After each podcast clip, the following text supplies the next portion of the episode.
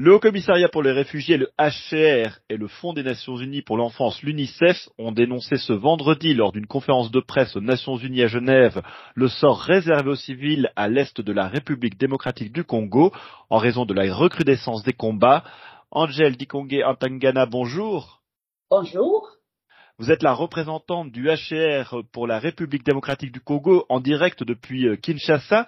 Alors vous tirez une nouvelle fois, hein, je le disais, la sonnette d'alarme sur la situation euh, à l'est de la RDC. Quelles sont les informations qui vous parviennent sur la situation sur le terrain? Je veux d'entrée de jeu dire que nous aimerions vraiment que la communauté internationale et, la communauté journalistique hein, puissent s'intéresser davantage à ce qui se passe au Congo. Parce que, voyez-vous, c'est une crise qui est vieille de 30 ans pratiquement, et c'est une crise qui fait beaucoup, beaucoup, beaucoup de morts, beaucoup de mutilés, beaucoup de femmes violées, beaucoup d'enfants malmenés, qui ne sont plus à l'école, qui ne sont plus des enfants dans la manière dont ils vivent, beaucoup d'enfants qui perdent leurs rêves, qui sont brisés à jamais.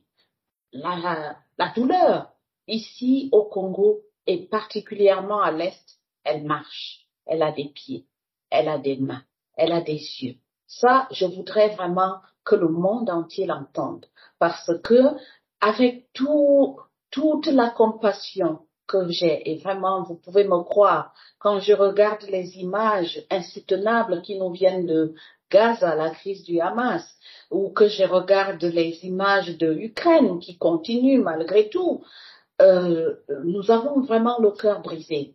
Mais je vous assure, assise ici au Congo, j'aimerais vraiment dire à la suite de notre euh, euh, comment dire, j'aime bien l'appeler l'ancêtre des Nations Unies, euh, Dagama Joy, le Suédois, qui a dit que les Nations Unies ne sont probablement pas faits pour amener le monde au paradis, mais ils sont certainement faits pour l'empêcher de sombrer en enfer.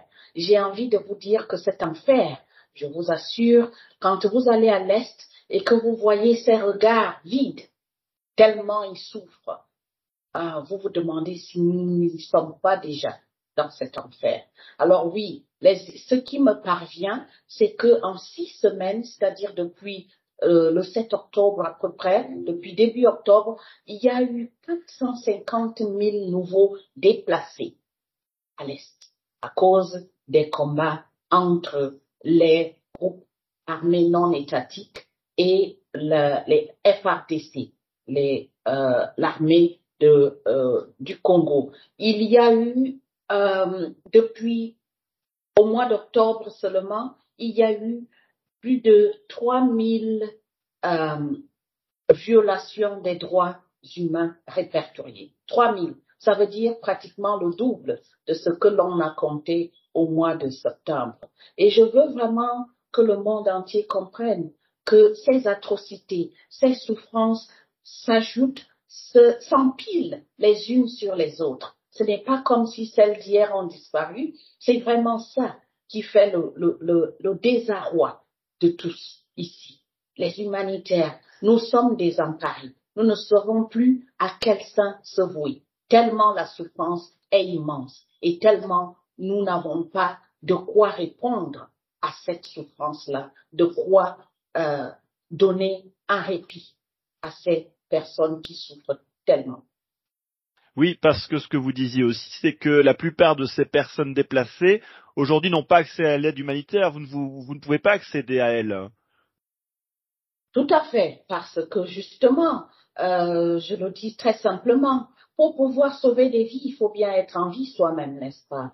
Alors moi, je veux bien, mais j'ai des collaborateurs. Mon plus grand bureau se trouve à Goma, où j'ai un directeur à la tête d'une équipe d'une bonne centaine de personnes.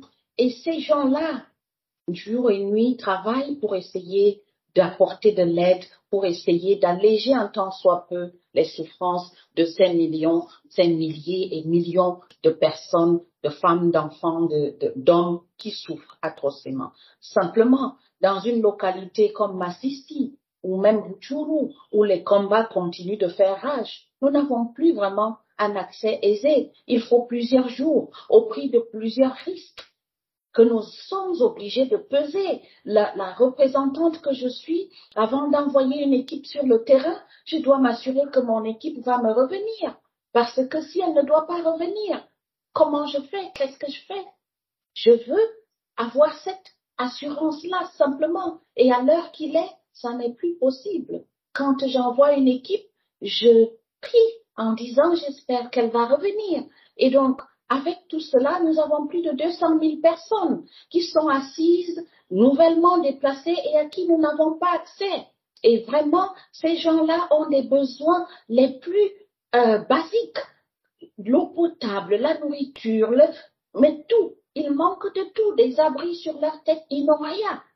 Et comment faisons-nous pour accéder à eux? Et si les choses continuent telles que c'est en train d'aller, ça veut dire aussi que dans peu de temps, une autre centaine de milliers de personnes sera hors accès à l'aide humanitaire. Parce que si l'axe Gomasaki se retrouve aussi pris dans les taux de la violence, nous aurons 100 000 personnes au moins qui seront hors d'accès.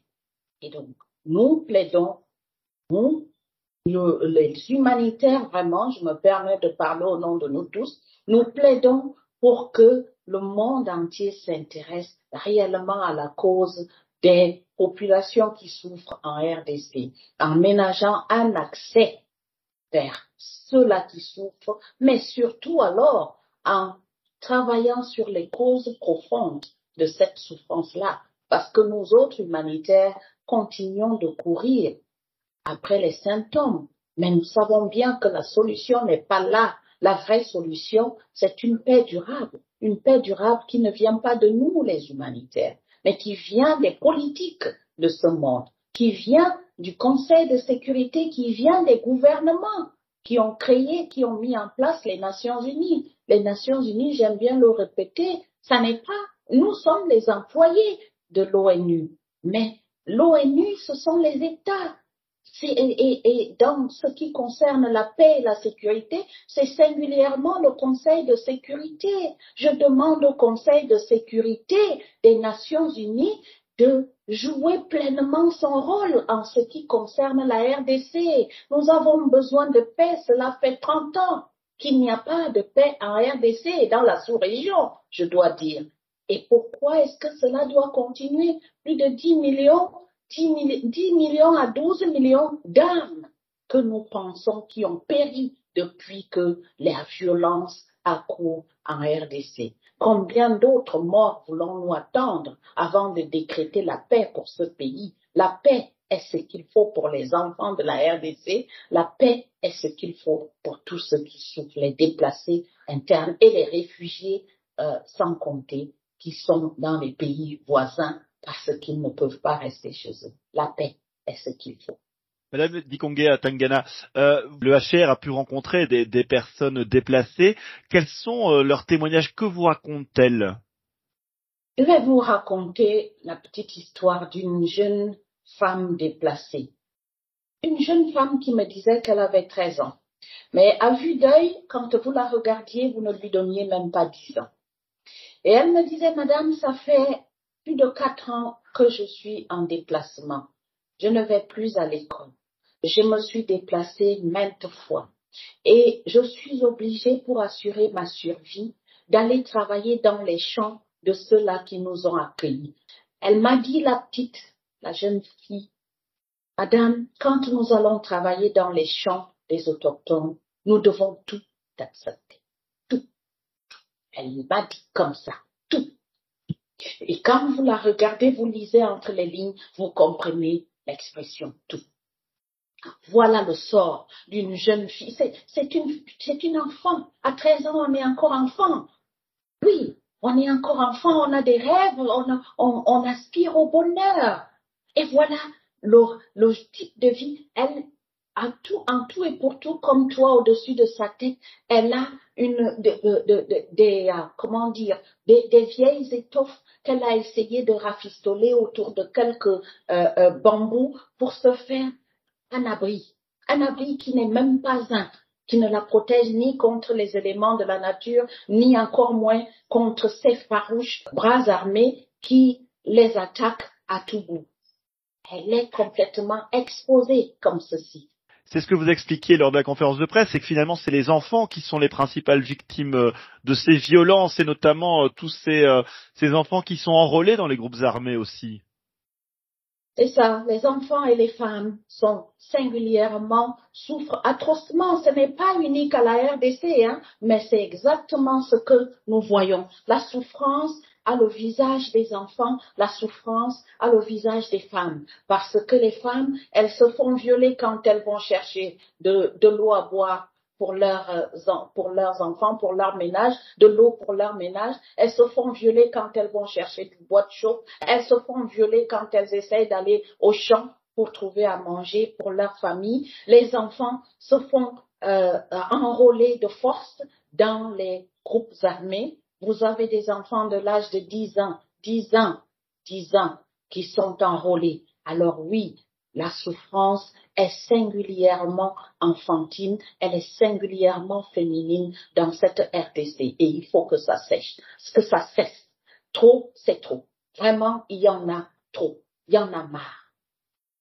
Que vous inspire euh, dans ce contexte hein, le retrait annoncé euh, de la MONUSCO, hein, la mission pour la stabilisation en RDC Avec leur départ, oui, nous, nous risquons fort de voir encore grimper le taux de violence que nous voyons, les tueries des civils, les attaques contre les sites de déplacés, les, les, les, parce qu'on on, on ne dit pas souvent, la MONUSCO avait mis en place un système d'alerte précoce. Quand il y a une attaque qui commence dans un camp, la MONUSCO avait les moyens d'être alertée immédiatement en temps réel et de pouvoir courir, voler au secours des civils. Avec son départ, nous essayons, nous autres humanitaires, de reprendre, de garder à flot ce système-là. Mais je ne suis pas sûre qu'il fonctionnera avec nous, les mains vides, les mains nues, nous autres humanitaires. Donc vraiment, le départ de la MONUSCO m'inspire beaucoup, beaucoup de préoccupations. Mais j'espère et je compte sur la sagesse des uns et des autres, et notamment là, l'équipe dirigeante de la MONUSCO et surtout le gouvernement de ces pays pour faire en sorte que ce départ soit phasé, suffisamment responsable, suffisamment euh, préparé pour que ça ne crée pas ou ça n'en rajoute pas aux souffrances des populations qui sont déjà assez laissées pour compte. Donc vraiment, oui, c'est à cela que nous autres humanitaires regardons, que ce départ-là se fasse sans trop de hic ni de heurts, parce que si il y a trop de hic et de heurts, c'est des millions de morts encore que l'on va devoir compter, c'est des milliers de, des millions de déplacés encore qui vont s'ajouter aux presque 7 millions de déplacés que nous avons déjà à cause des violences qui ont cours. 7 millions de déplacés, figurez-vous, c'est deux fois peut-être la taille de certains pays, c'est euh, dix fois la taille de certains petits pays. Mais l'on ne réalise pas, c'est des millions de souffrances. Ça ne sont pas que des chiffres. C'est derrière ces chiffres, c'est des vies qui sont brisées, c'est des, êtres humains comme vous et moi qui souffrent.